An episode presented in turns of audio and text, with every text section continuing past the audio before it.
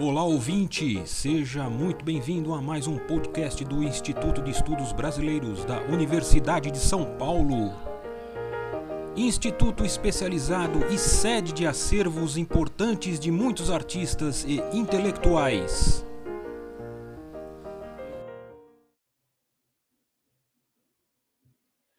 Olá a todas e todos! Eu sou a Paula Talib Assad, mestranda no programa de pós-graduação em Museologia da Universidade de São Paulo e já fui colaboradora do projeto Jovem Pesquisador FAPESP, o legado teórico de Valdiza Rússio para a Museologia Internacional, que é coordenado pela professora Viviane Panelli Sarraf, dentro do Instituto de Estudos Brasileiros. Foi nessa ocasião que tive a oportunidade de me deparar com diversos documentos sobre uma instituição cultural muito bacana aqui da cidade de São Paulo, a Estação Ciência. E é dela que vou falar um pouco hoje. Em 1987, em um antigo prédio fabril do início do século XX, localizado no bairro da Lapa, zona oeste da cidade de São Paulo, era aberta ao público a Estação Ciência. O novo equipamento cultural tinha a proposta de aproximar e despertar a curiosidade dos visitantes para as diferentes áreas do conhecimento. Através de exposições lúdicas, interativas e de linguagem acessível, mostrava que a ciência, as técnicas e os saberes podem ser produzidos por todos nós cotidianamente. O projeto da Estação Ciência previa formas de comunicação que não fossem excessivamente textuais.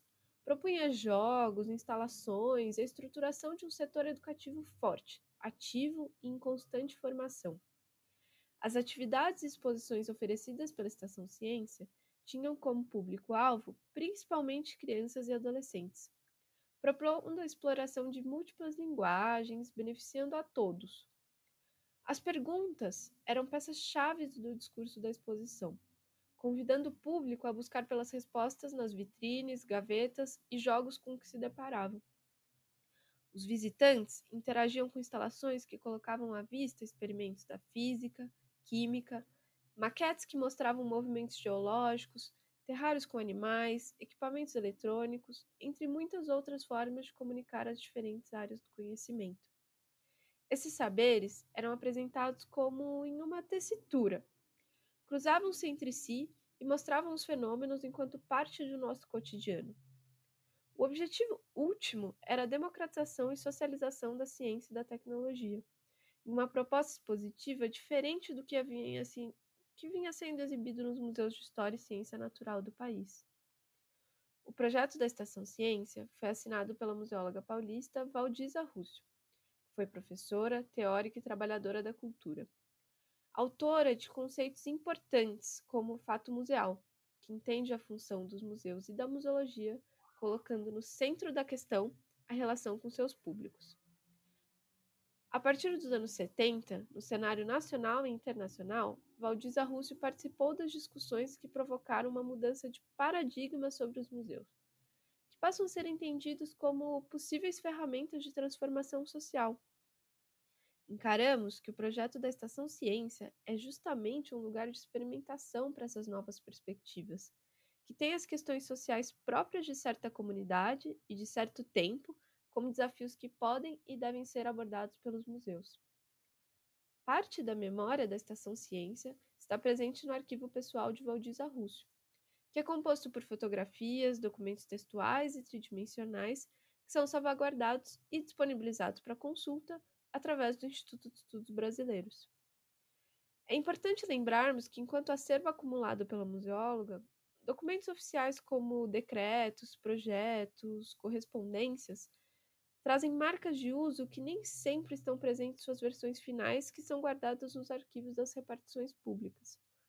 Assim, em nossas pesquisas do Fundo Valdiza Russo sobre a Estação Ciência, a gente pode identificar é, fotografias, desenhos, ilustrações, cadernos, rascunhos e rasuras que nos dão a dimensão da constituição coletiva de um projeto de museu desse caráter acaba revelando parceiros, profissionais e alunos que fizeram parte do projeto, como é o caso da museóloga Inês Coutinho, que foi sua aluna e posteriormente contribuiu com o projeto da Estação Ciência. A Estação Ciência faz parte de um projeto maior do Conselho Nacional de Desenvolvimento Científico e Tecnológico, o CNPq, que tinha como objetivo a criação de canais de comunicação da produção científica do país com a população em geral. A Estação Ciência também herda características importantes de um outro museu, que é menos conhecido, mas muito importante. É o Museu da Indústria. Esse projeto também foi gestado pela Valdisa Rússio desde 1979, mas nunca, se, nunca chegou a ser implementado na sua forma completa. No entanto, ele traz é, incríveis contribuições para a teoria museológica e para a prática museológica paulista. O que ambos têm em comum é que tratam a ciência e a tecnologia como resultado do trabalho de homens e mulheres comuns. E o que isso quer dizer? Que saberes e aquilo que produzimos são artefatos culturais que também devem ter seus lugares nos museus. E assim, essas instituições se tornam um lugar de encontro, identificação e crítica sobre a nossa própria produção material. O que está em jogo no Museu da Indústria e Estação Ciência é dizer que não só objetos únicos e obras de arte têm seu lugar reservado nos museus, mas os saberes e técnicas aplicados por todos nós podem e devem estar lá também, construindo as narrativas da história da ciência. É importante lembrarmos é importante lembrarmos que o projeto do Museu da Indústria Estação Ciência estão inseridos em um contexto que colhe as reverberações da importante mesa de Santiago do Chile foi realizada em 1972 durante o governo de Salvador Allende. Esse encontro de teóricos e profissionais da museologia é considerado um dos marcos de fundação do que foi chamado mais tarde do movimento para uma nova museologia, e tem como um dos principais resultados a elaboração do conceito do museu integral, que prevê o alargamento da noção de patrimônio, incluindo além dos objetos, os saberes, edifícios, paisagens, e a articulação dos museus em prol do desenvolvimento do território. Nos registros e relatos que foram colhidos a partir dos debates da Mesa de Santiago do Chile, percebe-se que há uma ênfase importante na identificação de que o desenvolvimento capitalista tardio dos países latino-americanos e suas respectivas desigualdades territoriais acabaram gerando disparidades sociais, culturais e econômicas muito acentuadas. A partir da ideia do museu integral, a proposição era que os museus pudessem estimular o desenvolvimento científico e tecnológico, diminuindo essas desigualdades, se estabelecendo como instituições parceiras dos ministérios da educação, colaborando para a descentralização dos saberes produzidos nas indústrias, laboratórios e universidades. Não nos esquecemos também que os museus, no contexto latino-americano, têm que lidar com um cenário de governos autoritários implementados pelas ditaduras militares em que a ciência e a tecnologia também são pontos importantes de seus discursos. Os governos falam em prol de um desenvolvimento tecnológico industrial que, na maioria das vezes, na prática, não implica a colheita de resultados para toda a população. No entanto, para Valdisa Rússio, tanto no projeto do Museu da Indústria, mas sobretudo da Estação Ciência, a defesa pela socialização da ciência e da tecnologia aposta justamente nos benefícios da distribuição mais igualitária do conhecimento científico, levando os avanços tecnológicos a todas as regiões do país, objetivando a diminuição das desigualdades sociais. Pouco depois da inauguração da Estação Ciência, Valdiza Russo veio a falecer e, em 1990, a instituição passou para a administração da Universidade de São Paulo, permanecendo como tal até 2013, quando foi fechada para restauro.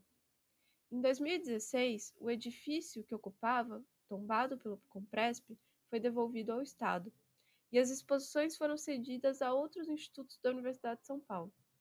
Segundo o site da Pró-Reitoria de Cultura e Extensão da Universidade de São Paulo, o projeto passa por uma reformulação, ainda sem data para reabrir as portas.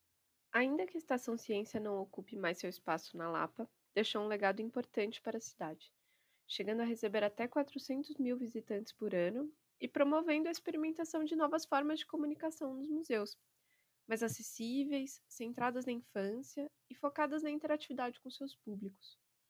A suspensão do projeto da Estação Ciência nos coloca diante dos desafios correntes que os museus públicos e a divulgação científica enfrentam no Brasil, como a falta de verba, as continuidades administrativas e quadros profissionais reduzidos. E, por outro lado, nos coloca a importância da preservação dos arquivos que guardam a memória institucional dos museus e de colaboradores que, em suas próprias gavetas, acabam por preservar a história da museologia nacional, evidenciando o longo e tortuoso caminho que as instituições têm trilhado em prol da democratização dos museus, como é o caso do Fundo Valdiza Rússio. Encerramos então com um trechinho de um desses documentos que estão no Fundo Valdiza Rússio, que é o texto de abertura da Estação Ciência, em que se diz assim: Até pouco tempo atrás, pensar em recuperar um conjunto de galpões antigos para instalar um centro de ciência podia parecer coisa da imaginação de Júlio Verne. Planejar tudo isso para jovens e esperar a colaboração da iniciativa privada, então, podia ser um sonho futurista de Isaac Asimov. Mas a ideia foi adiante e hoje ela está saindo do papel para entrar na vida real, é a Estação Ciência. Bom, por hoje encerramos por aqui e esperamos que as memórias sobre museus tão importantes como a Estação Ciência permaneçam acesas, continuem a serem investigadas, questionadas e partilhadas. Até logo! Este podcast do Instituto de Estudos Brasileiros chega ao final. Esperamos que tenham gostado e em breve retornaremos com um novo assunto para você.